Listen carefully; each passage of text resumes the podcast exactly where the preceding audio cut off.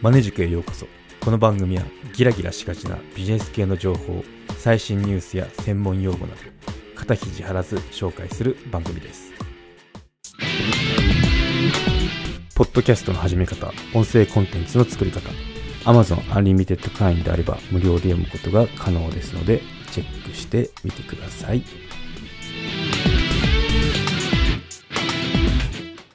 はい、今回は物の価値について3000万の製本は詐欺で問題なのかについて取り上げてみようと思います。はい、物の価値についてですね、3000万の製本、聖なる本ですね。はい、詐欺で問題なのかについて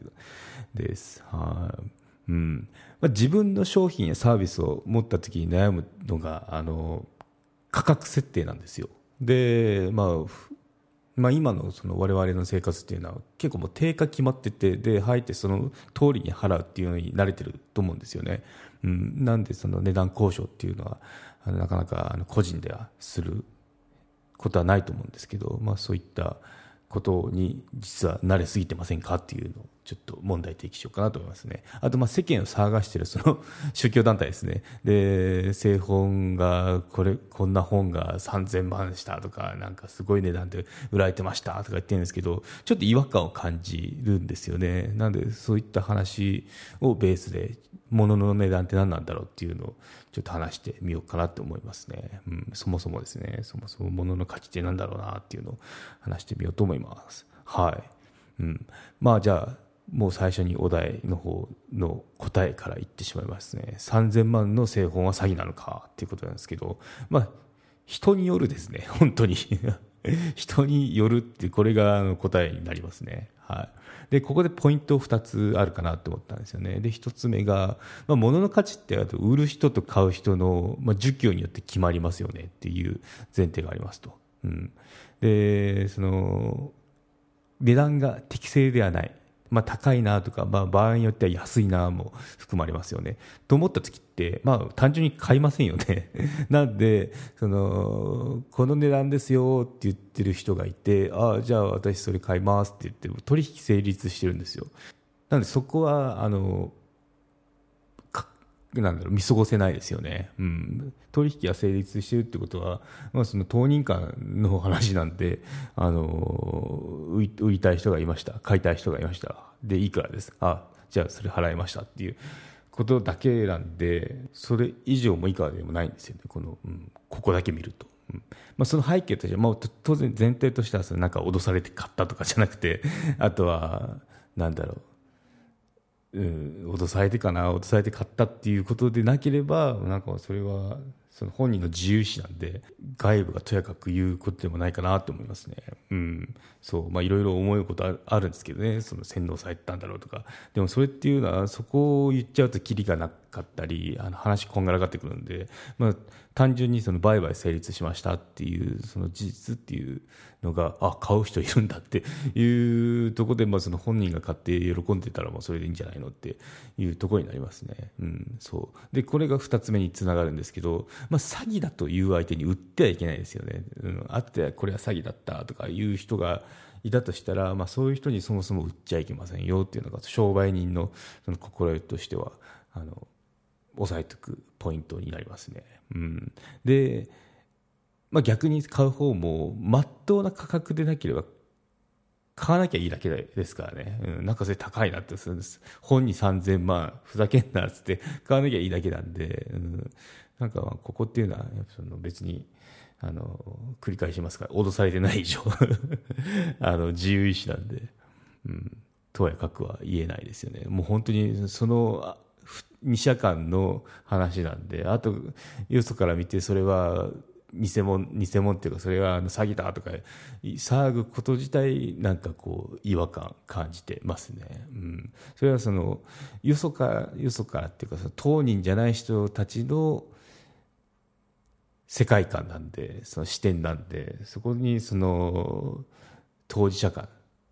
でその成立したことにいやいや文句言うのってなんかすごいおかしいなって思いますね。はい、うん。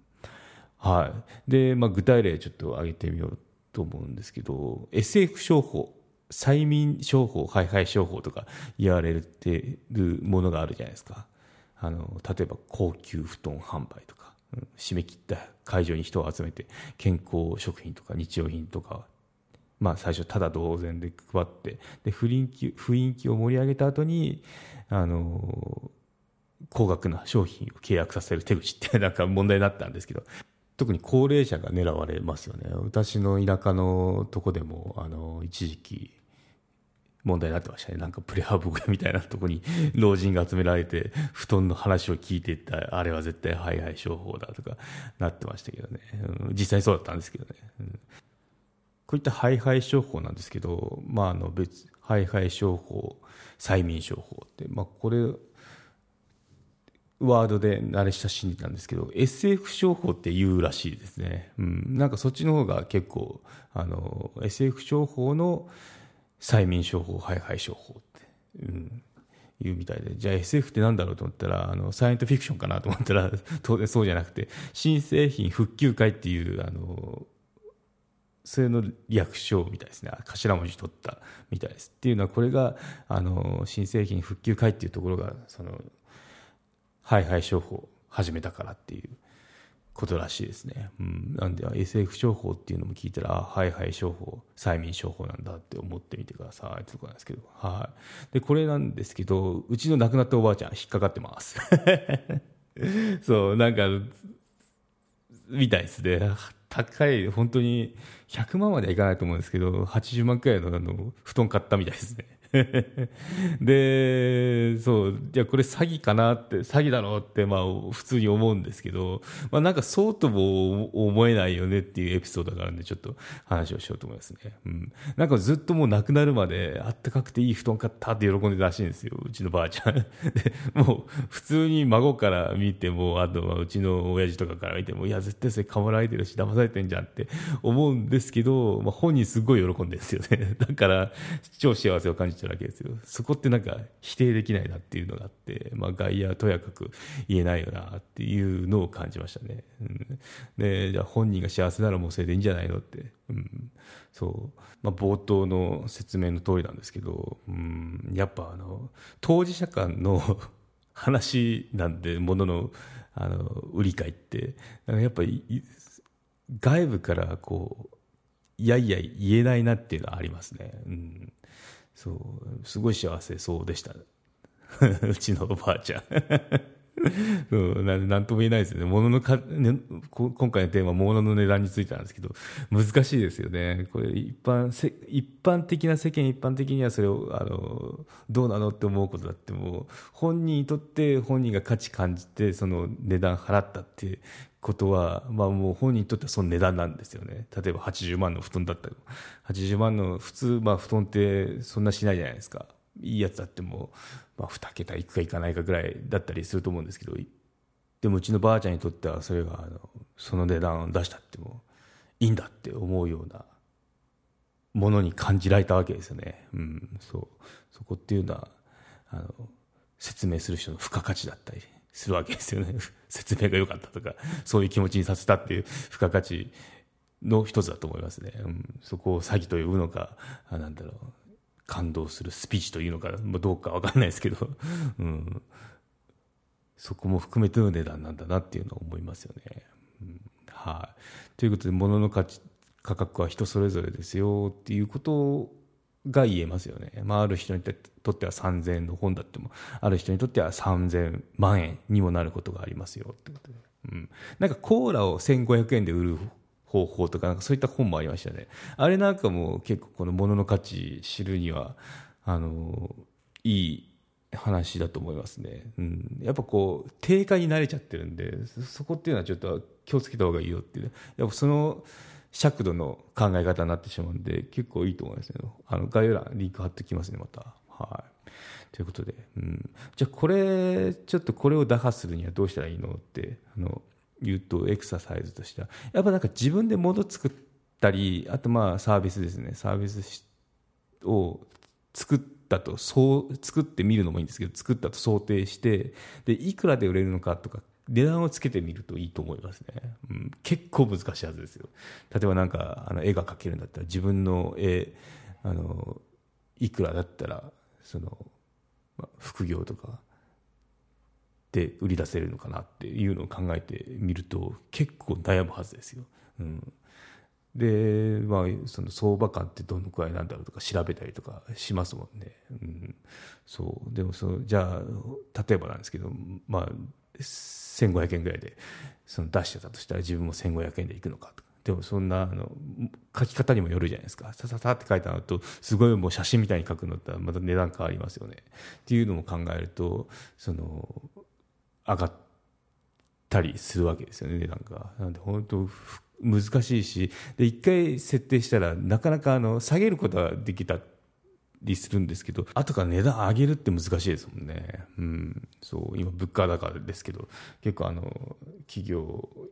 いろんな企業も頭下げてますもんね。すいませんって。もう燃料費高いんですとか原材料費が 高騰してますとか言って、まあ、一番その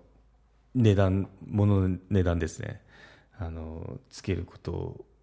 を勉強できるのは個人がですね。メル個人が勉強できるところはメルカリとかヤフオクで何かを出してみるっていうのが